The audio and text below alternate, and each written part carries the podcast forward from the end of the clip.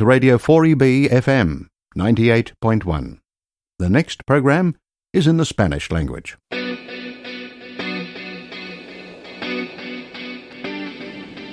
Estás escuchando Radio 4EB, Grupo Español. Bienvenido a tu programa mensual Español se escribe con ñ. Un programa centrado en el uso y el aprendizaje del español y presentado por las virgulillas Beatriz y Esther.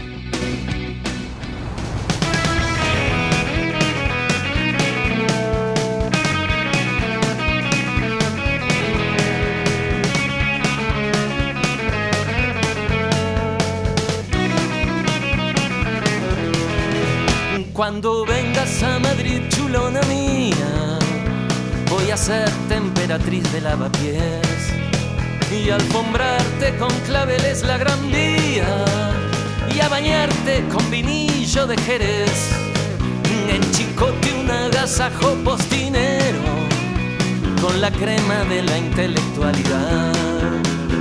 Y la gracia de un piropo retrechero castizo que la calle de Alcalá.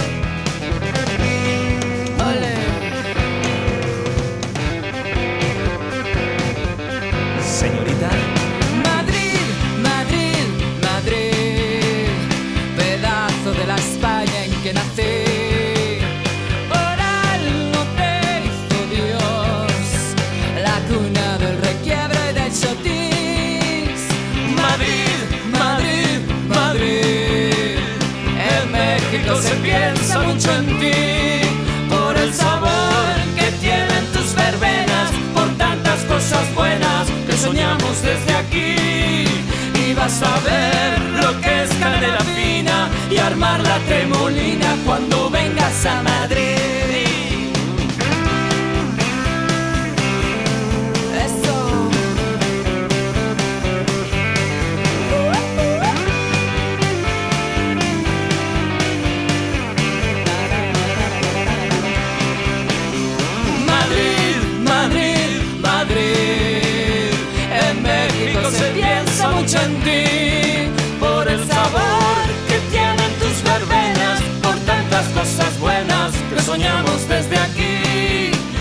A ver lo que es canela fina y armar la tremolina cuando vengas a Madrid. ¿Cómo? A Madrid. Muy buenas tardes a todos los radioyentes, a los que escucháis cada mes español se escribe con ñ. Hola Beatriz, ¿qué tal estás? Hola Virgulilla y bienvenidos a nuestros oyentes al programa de mayo. Efectivamente, eh, un mes de mayo, justo hoy es 15 de mayo y por eso he querido comenzar el programa de hoy con una canción Madrid, Madrid, Madrid, un chotis rock de Ariel Roth y Bimba Bosé. ¿Por qué? Pues porque hoy es un día muy especial para los madrileños, ya sabéis que es mi ciudad. Hoy es San Isidro, el santo patrón de Madrid, que justo este año se conmemora el cuarto centenario de su canonización. Bueno, mm, seguramente muchos nos hemos enterado hoy de esto eh, y sobre todo que mm, se celebra el primer año jubilar de San Isidro.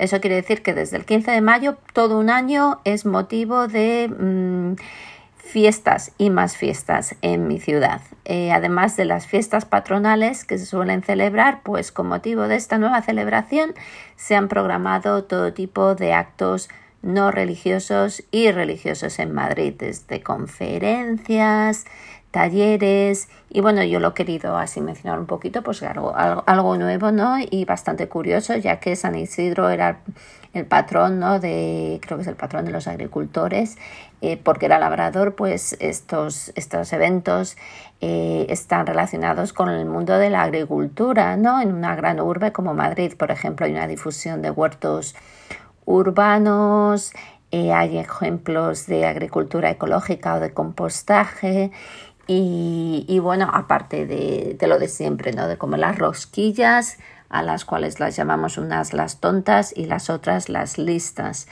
Y también me ha llamado mucho la atención ver que con motivo de estas fiestas, pues vamos a tener, bueno, vais a tener los que nos estáis escuchando ahí en Madrid, al equipo de rugby de justo de aquí, de nuestros vecinos de Nueva Zelanda. Así que vais a poder disfrutar de esa jaca, la famosa jaca eh, de los All Blacks en el Wanda Metropolitano.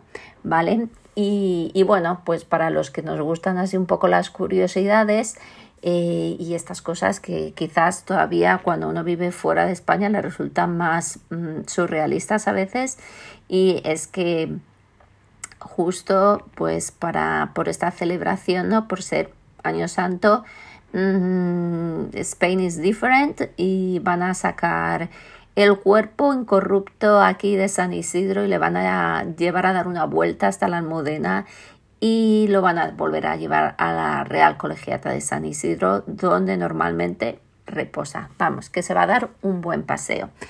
Y, bueno, mm, también, si me lo permitís, quiero felicitar a, los seguidores del Real Madrid, sobre todo a mis dos hermanos, eh, los cuales son bastante o mucho, muy madridistas.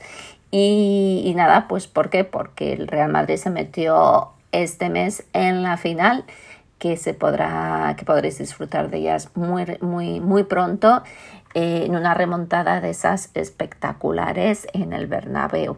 Estuve a punto también de poneros un poquito cómo se gritaron los goles porque eso es digno también de, una clase de español. Así que bueno, una pequeña introducción larga porque eh, aparte de aprender el idioma, pues o gran parte de aprender el idioma también es descubrir la, cultura. Mira, vea lo que me enrollo. Y, bueno, ahora te toca a ti un poquito. Cuéntanos, vea, cuáles son las novedades de este mes. Bueno, pues te traigo las noticias de este maravilloso mes de mayo que hemos tenido o que estamos teniendo. Voy a empezar con los cursos online y los webinarios que, nos ofrecen a los profesores de español como formación profesional eh, tanto ofrecidos por la Consejería de Educación como por el Instituto Cervantes. La Consejería de Educación organizó un webinario gratuito que se llama Ideas para enseñar en la clase de español de primaria con la colaboración de la Junta, con la Junta de Castilla y León y Mester, que es un pequeño pueblo de Salamanca. Este curso era el 10 de mayo y se impartió por la doctora María Asunción Garrido García, que ha hecho filología hispánica y francesa. Este curso se organizó eh, a las 8 de la mañana hora española el martes, o sea que era aquí las 4 de la tarde del martes en la hora de Brisbane. Bueno, es conveniente porque ya hemos terminado nuestra escuela, pero a lo mejor hay profesores que tienen cursos más tarde o que tienen las reuniones con el resto de los profesores, etcétera,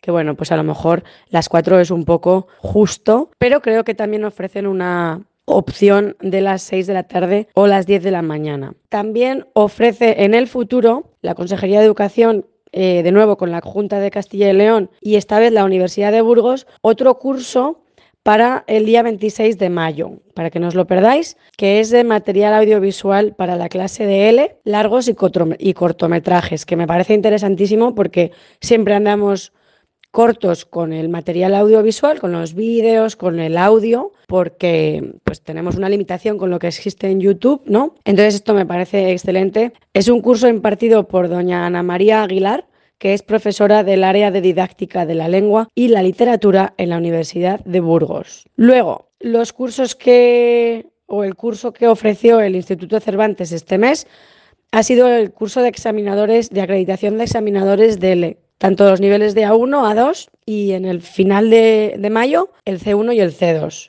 También ofrecerá un curso sobre cómo se aprende y se enseña una lengua extranjera, que es un curso para iniciarse a los que a lo mejor quieran dedicarse a la enseñanza del español, tanto por clases privadas como en el futuro trabajar en una escuela y este es el día 31 de mayo hasta el 4 de julio, que es en línea. O sea que imagino que será un módulo que tiene pues mogollón de secciones en las que cada semana o cada dos semanas vas completando las secciones poco a poco y online, que son cursos excelentes. Yo he hecho ya alguno con el Instituto Cervantes y están súper bien organizados y las plataformas que tienen son excelentes. Y bueno, para continuar, pues ya nos metemos un poco en lo que son eh, nuestra asociación de Modern Language Teachers Association of Queensland. Entonces ofrece la conferencia cada dos años, que creo que va a ser a partir de ahora, que esta vez son dos días el domingo y el lunes 26 y 27 de junio. Habrá una conferencia desde las 8 y media de la mañana hasta las 4 de la tarde, los dos días, en la Universidad de Griffith, en el campus de Nathan. Y luego hay una cena y una fiesta en el club de Cloudland de, de las 6 a las 9 de la noche el domingo 26 de junio. El invitado estrella de este año es el doctor Gianfranco Conti, que creo que a cualquier profesor de idiomas le suena el nombre porque es eh, un doctor de lingüística aplicada que ha vendido y ha, y ha, creado un montón de libros que la verdad están siendo de bastante ayuda para la enseñanza de un idioma como lengua extranjera. No solo del español, porque sus libros sí que están centrados tanto en el francés como en el español se puede aplicar a otras lenguas romances como el italiano y el portugués. Y la última novedad que te traigo, virgulilla, es que la competición de discursos de español vuelve a la carga este año de nuevo con su versión online creo que ya no vamos a volver a la versión física porque mmm, conlleva bastante más trabajo y bastante más dinero que realmente pedir a los estudiantes que graben sus discursos en vídeo y entonces se distribuyen esos discursos a los conveners, a los organizadores de cada idioma y se juzguen. Así que eh, bueno, pues estamos ya chequeando todos los discursos para ponerlos al día, buscando jueces, cualquier persona que nos esté escuchando y quiera ser juez, solo tienes que ser hablante nativo de español. No necesitamos que tenga eh, un título de enseñanza del español, solo que tenga la oportunidad y esté dispuesto a escuchar a cuatro o cinco estudiantes pronunciando y presentando un discurso maravilloso en español. Y bueno, pues ya han empezado los preparativos, así que en el trimestre 3 estará todo listo para este, esta competición de discursos. Y ahí te dejo con mis novedades, Virgulilla. Cuéntame qué me has traído tú. Pues mira, Bea, esta vez no te he traído una entrevista como a lo mejor estás imaginando. Quería dar la voz eh, en esta ocasión no solo a una persona, sino a varias personas desde diversos puntos del planeta. Y estas personas eh, tienen algo en común. Son profesionales que se han formado en el campo de la traducción y que se dedican a ello aunque veremos que en ningún caso se dedican a ello a tiempo completo de forma permanente. Y, bueno, mm, se, se presentarán ellos mismos al principio para que los conozcáis mejor. Pero antes os dejamos con una canción la canción Maldita Primavera interpretada por Yuri, una versión, o más o menos una traducción, del clásico italiano Maledetta Primavera de Loretta Goggi, famosa del Festival de San Remo del 81. Fue más o menos así. Vino blanco, noche viejas canciones.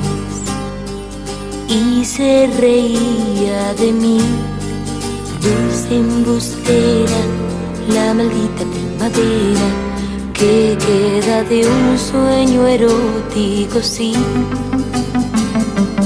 De repente me despierto y te has ido. Siento el vacío de ti, me desespero como si el amor doliera y aunque no quiera sin quererlo pienso en ti.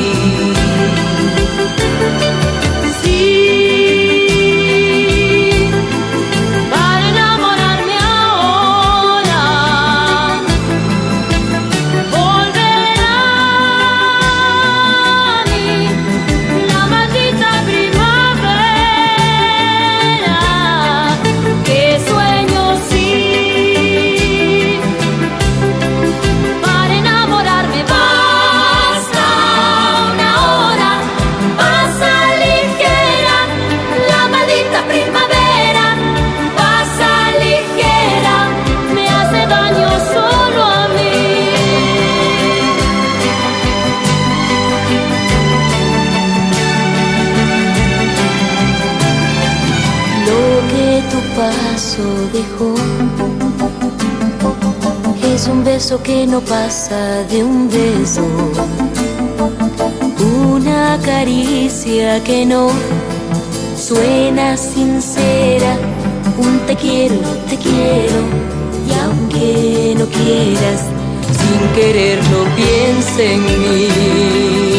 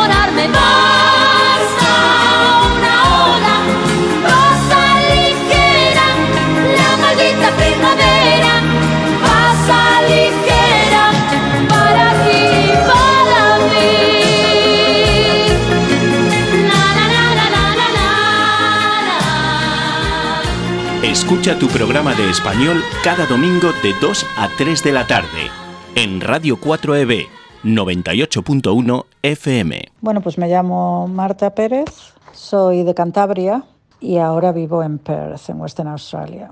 Soy traductora y traduzco de español a inglés.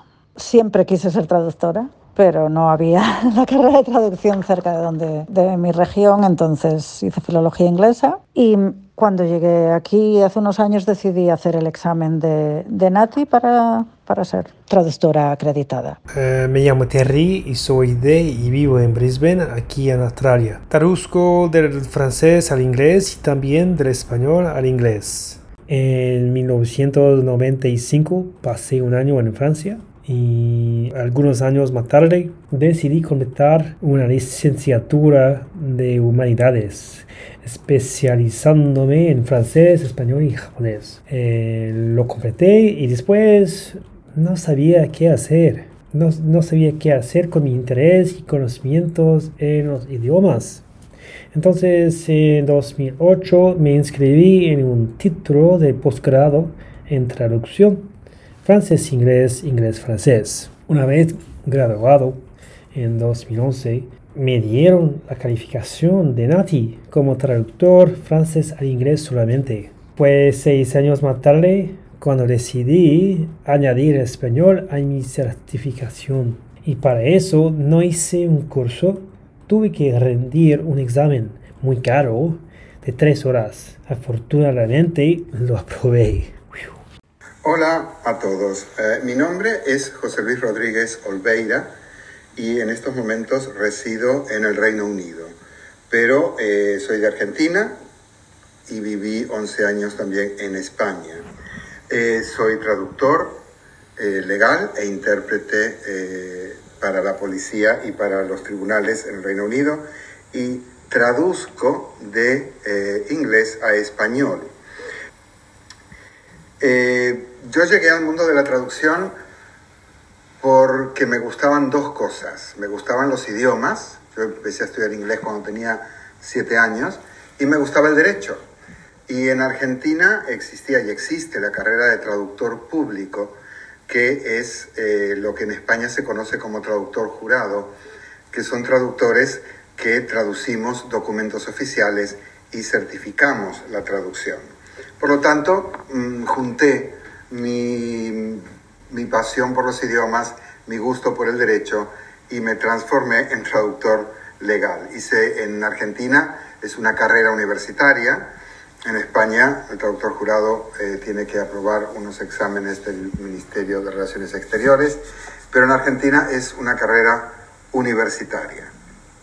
Eh, me decidí a trabajar como traductor porque me gusta, porque es, eh, es mi pasión. También soy profesor, pero lo que más me gusta es traducir e interpretar o enseñar a futuros traductores y futuros intérpretes. Muchas gracias a todos por haberos presentado, haber compartido con nuestros oyentes eh, de dónde sois, dónde vivís, cómo también llegasteis al mundo de la traducción. A continuación, me gustaría que nos hablarais un poco sobre qué tipo de textos os llegan más a menudo para traducir y también comentar un poco cuál es el aspecto para vosotros más gratificante de vuestro trabajo. Lo más común son documentos necesarios para procesos de inmigración tipo certificados de nacimiento, DNIs, certificados de penales. También se trabaja mucho con gente que quiere homologar um, sus títulos y sus notas para ver a qué corresponden en, Australia. También a veces tienes uh, trabajo con empresas que a lo mejor están trayendo empleados a Australia y necesitan traducir uh, contratos de trabajo. El trabajo a mí me encanta conoces mucha gente, la gente que viene a, a recoger documentos y puedes tener una, una conversación con ellos y ver cuál, cuáles son las circunstancias por las que quizás han venido a Australia, cuál es su experiencia. Y aprender, se aprende muchísimo, se aprende muchísimo traduciendo, haciendo, haces investigación para, para traducir las cosas bien, evidentemente y tenerla. Además tienes que adaptar tu, tu, lenguaje al país donde estás traduciendo. No puedes traducir como si estuvieras traduciendo para los americanos cuando estás traduciendo para australianos. Normalmente recibo textos cotidianos oficiales como actas de nacimiento o de matrimonio. También permisos de conducir, expedientes académicos, pero también me llegan documentos más técnicos como los médicos o legales. Una vez tuve que traducir un documento de 100 páginas que se centró en máquinas láser y selladoras de calor, es decir, fuera de mis áreas de especialidad. En casos así es necesario hacer mucha investigación para verificar la traducción lo más gratificante para mí, francamente, es que puedo continuar a trabajar con mi pasión, los idiomas, pero también que puedo trabajar como quiera y donde quiera. Por ejemplo, antes de COVID viajé a Francia y durante mi estancia continué a recibir y completar las traducciones. Eh, sobre todo traduzco textos eh, legales o también eh, textos médicos. Para mí lo más gratificante de traducir es mm, el aprendizaje constante. Eh, yo aprendo de todas las traducciones que hago, conozco el vocabulario, conozco la terminología, pero siempre hay algo, siempre hay algo nuevo que va a aparecer en todas, en todas las traducciones.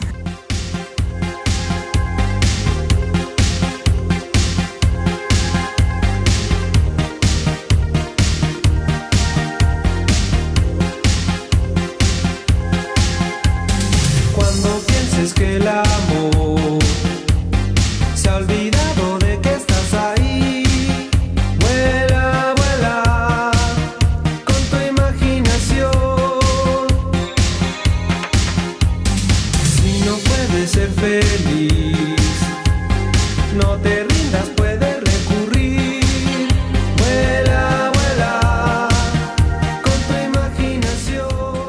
Por lo que llevamos de entrevista se puede ver la pasión y vocación de tantos de vosotros por este mundo de la traducción. Imagino que algunos de nuestros oyentes estarán preguntando en estos momentos si se puede vivir solamente de, de, la misma, de la traducción. ¿Qué me decís? Vivir de la traducción exclusivamente a mí me parece que es difícil. Es difícil si trabajas para ti solo, si eres freelance, si trabajas por tu cuenta, es difícil porque, claro, lo haces tú todo. Entonces, esto es como el one-man show. Y hay mucha competencia hay mucha competitividad y, y, sí, es, es, es, duro, es duro trabajar. Ah, yo, bueno, porque lo hago a tiempo parcial y me conviene en mi situación personal, entonces estoy contenta. Vivir solamente, no, lo veo muy duro. Yo no trabajo con agencias, entonces no sé tampoco si quizás las agencias tengan mucho trabajo, pero claro, las agencias te pagan muy poco y cobran mucho más de lo que cobramos los, los freelance. Así que ellos cobran mucho por los clientes, pero al traductor le pagan muy poco, muy poco. En Australia, en mi opinión, no es muy fácil vivir solamente de la traducción, porque no hay mucha necesidad, no tanto como en Europa, por ejemplo. Creo que ahora yo podría sobrevivir solamente de la traducción si quisiera, porque desde un año o dos la cantidad de trabajo de traducción que me llegan ha subido enormemente. Sin embargo, los nueve años iniciales no recibí mucho trabajo. No tengo ni idea por qué.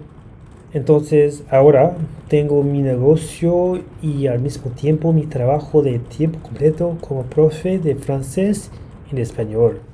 Si se puede vivir solamente de la traducción, pues depende, depende en qué casos. Sobre todo mi consejo siempre es, y el consejo de muchos otros traductores, es la especialización, especializarse en un tema en particular, como en mi caso la traducción y la interpretación legal eh, siempre te, eh, aunque muchos traductores pueden pensar que especializarte en algo te cierra puertas, mm, yo diría que al contrario, te las, te las abre porque eres especialista en tu tema y quien necesite una traducción de tu tema va a recurrir a ti antes que a un traductor que no es especialista en derecho, por ejemplo. A mí me da la impresión, y espero equivocarme, eh, que desgraciadamente el trabajo de traductor no está lo suficientemente considerado o valorado e incluso me atrevo a decir que está menospreciado. Probablemente hay gente que piensa que por el mero hecho de saber dos idiomas uno puede ya dedicarse a traducir al igual que, bueno, haciendo un, paralelismo, en mi caso, al ser profesora, me encuentro que mucha gente pues piensa que ya por el hecho de hablar dos idiomas uno puede dedicarse sin más a la enseñanza. Eh, ¿Qué me comentáis al respecto? La gente tiene bastante falta de respeto de nuestra profesión. Vamos, a veces te preguntan y te piden cosas que, que te dejan un poco alucinada muchas peticiones de rebaja, muchas peticiones de, ¿y si te lo traduzco yo y le pones el sello, me cobras la mitad? Mucho pensar que, que no sé, que tenemos ahí un traductor automático, que no tenemos conocimientos, que no hemos estudiado una carrera. Bastante duro el, el que te respeten poco. El, por eso, vamos, que es que yo lo que me pregunta a mí la gente, yo creo que no se lo preguntan ni a, ni a un pintor de brocha gorda que viene a casa, no le, no le regatean el precio de la manera que me lo regatean a mí. Y estoy segura de que a los notarios, a los abogados y a los agentes de migración tampoco les regatean el precio. Y bueno, yo tengo que poner un sello, tengo que poner mi nombre, firmar en un documento que es legal como el que hace un notario. Así que el que te regateen y que te te a veces es, es bastante duro. Sí, claro que sí.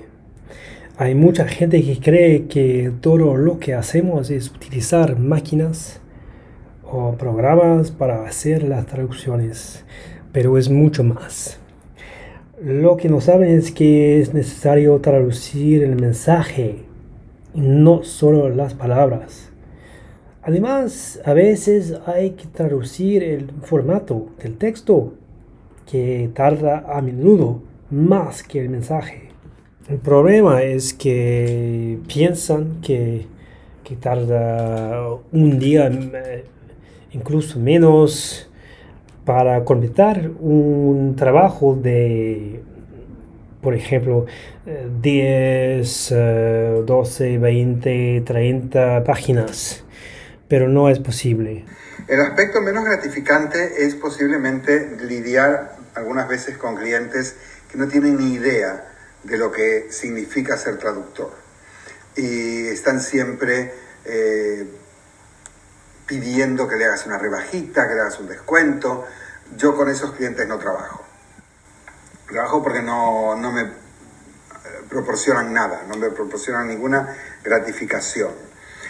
Y hablando de eso, es eh, para ser traductor no basta con saber dos idiomas y con hablar dos idiomas, que es el gran estereotipo que te puedes encontrar fuera. La gente dice, ah, hablas dos idiomas, puedes traducir. Sí, puedes traducir. No quiere decir que lo hagas bien. Traducir necesita una técnica, traducir necesita un gusto, necesitas eh, manejar muy bien los dos idiomas o los tres idiomas, si traduces de tres idiomas, necesitas manejar bien tus idiomas de trabajo para realizar una traducción que realmente sea eh, apropiada, sea agradable y que no suene a traducción.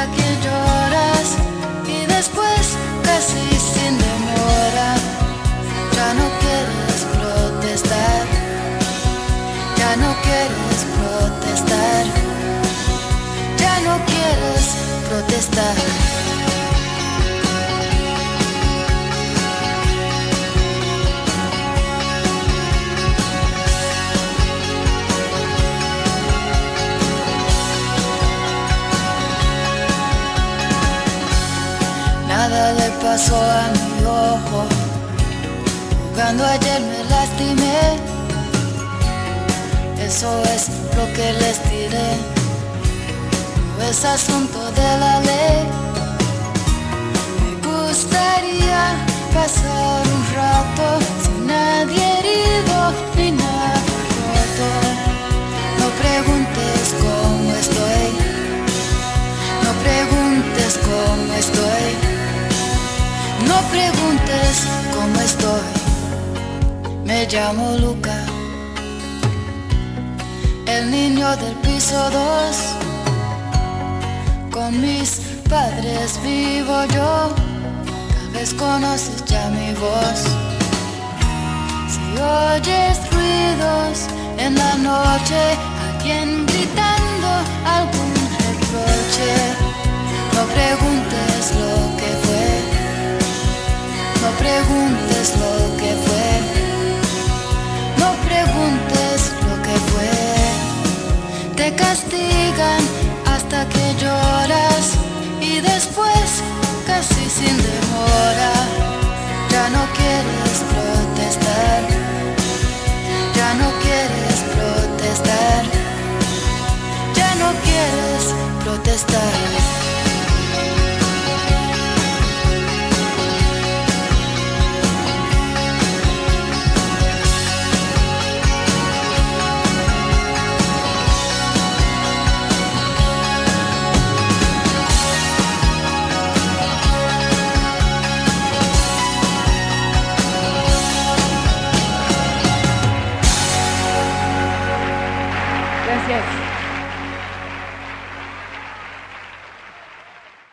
Tengo una nueva pregunta para el que me quiera contestar.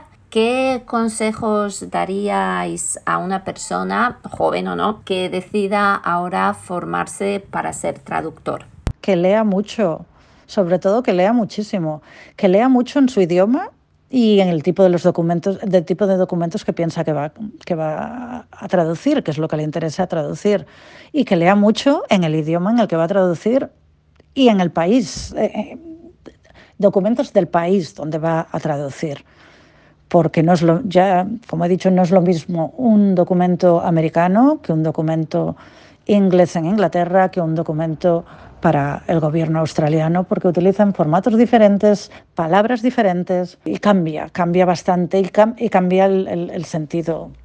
Y, y, lo mismo que a veces quizás en España no nos gusta leer un texto que ha traducido un colombiano, no por nada, sino porque nos resulta, nos suena un poco extraño, realmente, porque no utiliza palabras, verbos que quizás nosotros no, no utilizamos de la misma manera. Pues lo mismo a, una persona que, en Australia que le van a presentar un documento, si se lo escriben en inglés americano, que es que tiene deletrea palabras de forma diferente a veces. Primero, yo diría que sería necesario tener otro empleo al lado, porque es como todo tipo de nuevos negocios, no le va a llegar suficiente trabajo para sobrevivir, al menos inicialmente. Uh, hay que ser una persona organizada para no perder archivos. Tiene que buscar eh, una buena aplicación para enviar y seguir facturas y recibir dinero. Le quería recomendar ahora a quien quiera dedicarse a la traducción es eh, especializarse en entre uno y tres temas específicos. Como dije anteriormente en otra charla, especializarse es la base para crear un negocio freelance fuerte. Uno tiene que posicionarse como especialista en uno o dos temas. Uh, para atraer a esos clientes que van a pagar más que una agencia, por ejemplo. Entonces, a los más jóvenes, a los que están empezando, los que quieren empezar en esta profesión, se aconsejaría que intenten especializarse obviamente en temas, en los temas que más les gusten, los temas en los que se sientan más cómodos, donde sientan que pueden eh, realizar un trabajo eh, eficaz. Luego también hay mucha gente ya eh, al borde de retirarse o retirándose que eh, vienen de diversos campos, gente que tiene una carrera en finanzas, por ejemplo, o en salud pública, en derecho, y deciden dedicarse a la traducción, porque hablan eh, los dos idiomas o hablan tres idiomas a la perfección y dicen, bueno, estoy cansado de mi trabajo en finanzas o de mi trabajo de 9 a 5 en una oficina, quiero realizar algo más provechoso para mi propio estilo de vida entonces se dedican a la traducción.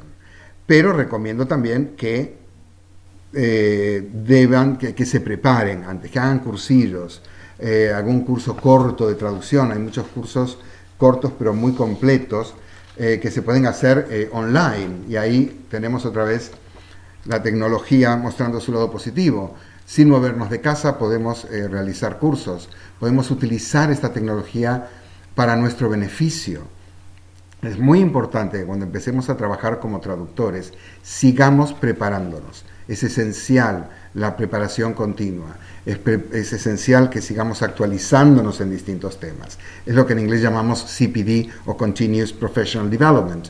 Es muy importante y también es importante que nuestros clientes sepan que lo hacemos. Entonces podemos incluir estos cursillos en nuestra página web, por ejemplo.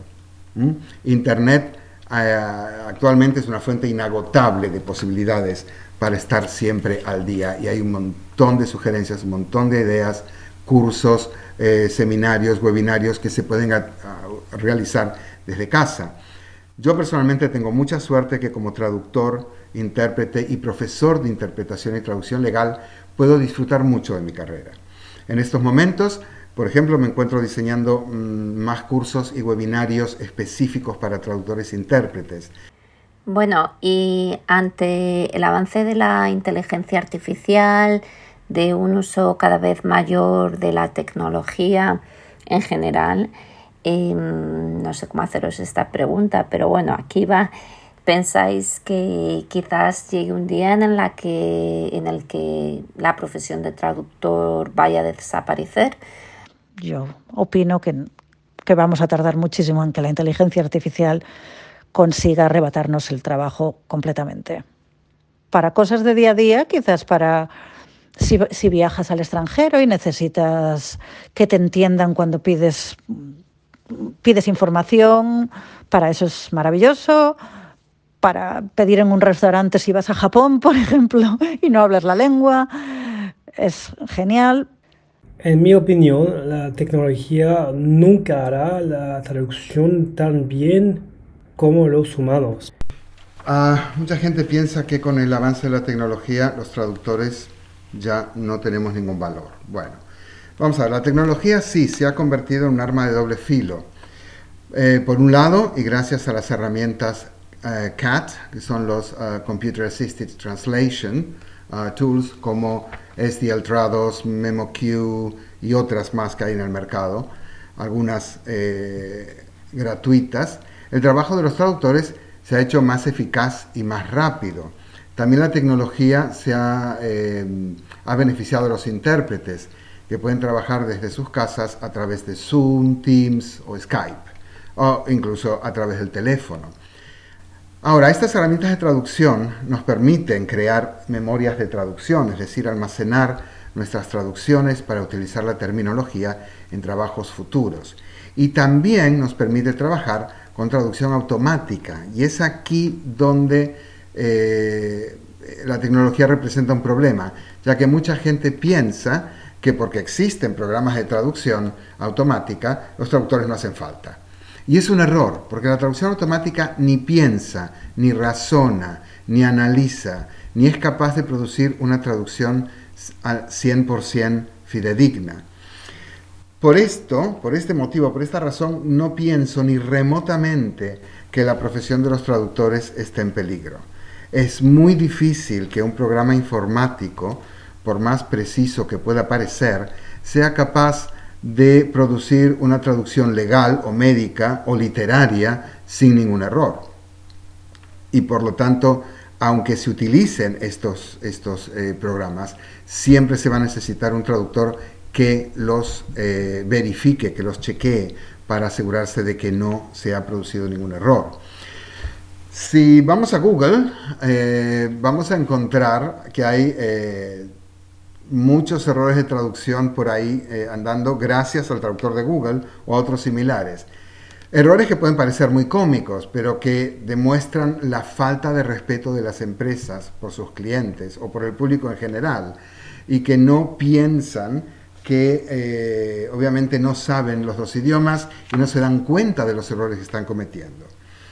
Hay algunos ejemplos muy, muy simpáticos. Para mí los más simpáticos, los que más me hacen reír porque no eh, eh, implican ningún peligro son los eh, errores de traducción en los menús de restaurantes. Por ejemplo, hay uno en un, si vais a internet, a, Google y ponéis um, translation mistakes in restaurant menus, vais a encontrar muchísimos, pero hay algunos que me gustaría traer como ejemplo y uno que me hace mucha gracia es el vino en botella. So this bottled wine.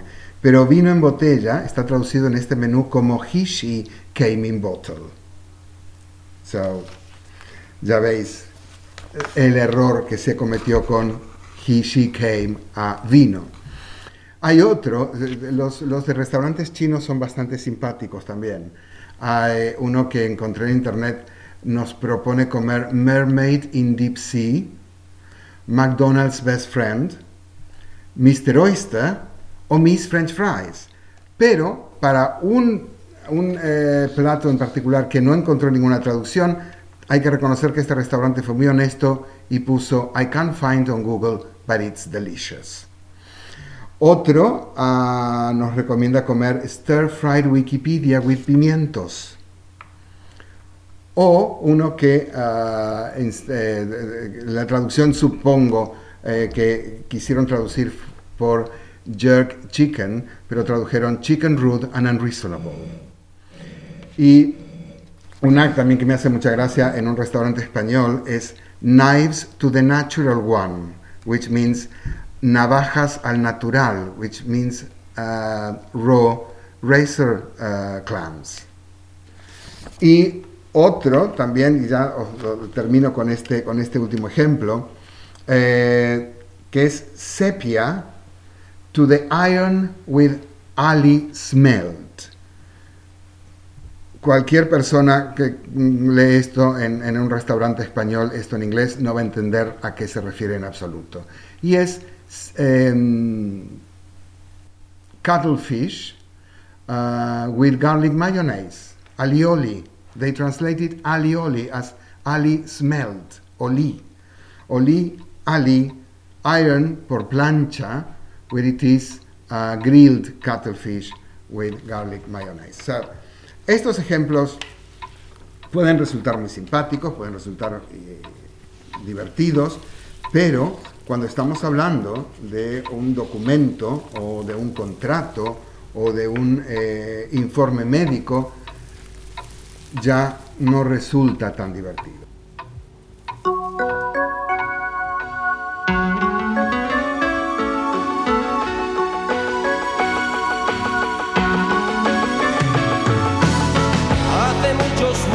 Muchos años en un reino al mar habitó una señorita cuyo nombre era Ana Lee y crecía aquella flor sin pensar en nada más. En amar y ser amada, ser amada por mí. Éramos solo dos niños más tan grande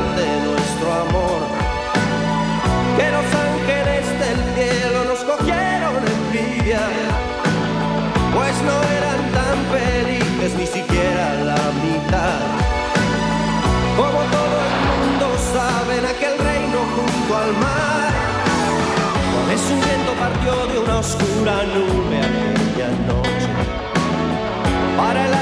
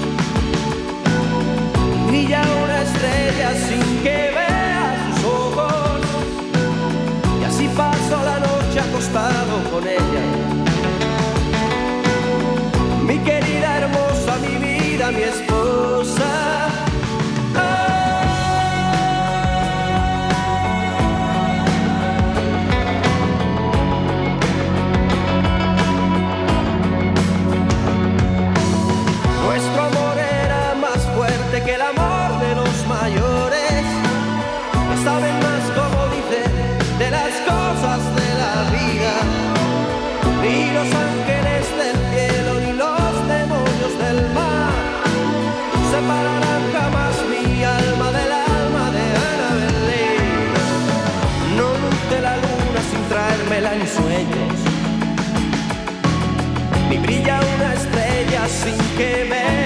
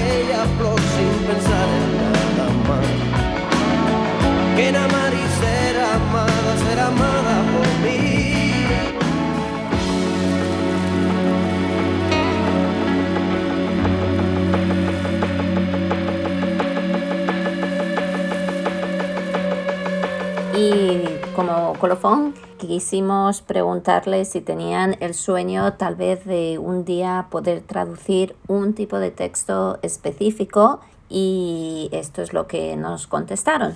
Oh, mis sueños de, traducir sería, uh, traducir un libro sería maravilloso, pero el problema es que te, dan unos plazos tan limitados y ese es el problema para todo. La gente te pide la traducción para ayer, para antes de ayer, para el mes pasado. Así que sí, traducir un, libro es maravilloso, pero tampoco te lo pagan como, como debería y muchas veces ni te lo reconocen. Ya ahora se lleva un poco más, se está dando un poco más de prestigio a los traductores y algunos autores incluyen el nombre del traductor incluso en la portada del libro, pero eso lo tienen que exigir los autores, los escritores, porque al traductor, si tiene suerte, se le pone en la contraportada. Y... Tal vez un poco raro, pero me encantaría traducir un libro de recetas tengo que reconocer que me gustaría traducir algún, algún libro de esos que me han marcado de alguna manera, como los del desaparecido Carlos Ruiz Zafón. Aunque eso va a tener que esperar, porque primero que nadie me ha contratado para hacerlo y segundo que no tengo tiempo. Este verano me voy a dedicar a terminar un libro que estoy escribiendo para intérpretes que trabajan en el sector público. Súper interesante todo.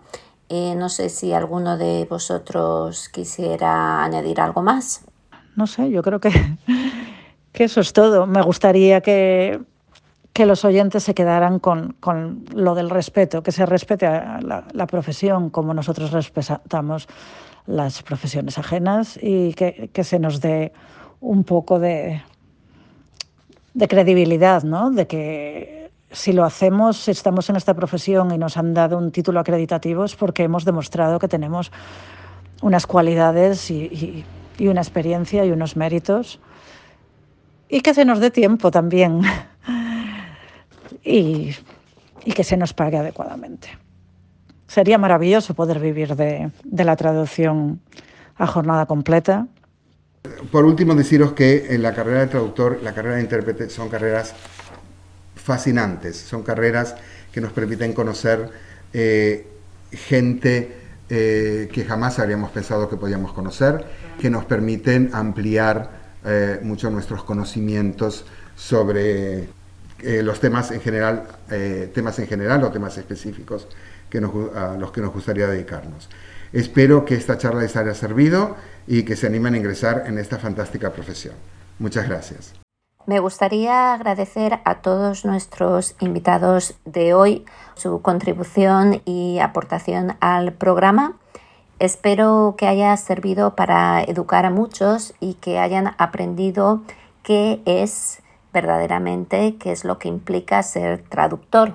A lo largo del programa de hoy también habéis podido escuchar versiones de canciones originariamente en idiomas distintos al español. Comenzamos con una canción traducida del italiano y más tarde quizás hayáis reconocido en Vuela Vuela al famoso Voyage Voyage ochentero de Desiree para continuar con la canción en español del mítico Luca de Susan Vega, cantado por la misma Susan Vega. Y finalmente no podía resistirme a compartir la traducción hecha música de un poema de Edgar Allan Poe llamado Annabel Lee de una banda irrepetible, Radio Futura. Bueno, vea Virgulilla, ya me contarás en el siguiente mes qué te pareció este programa un poco diferente, ¿no?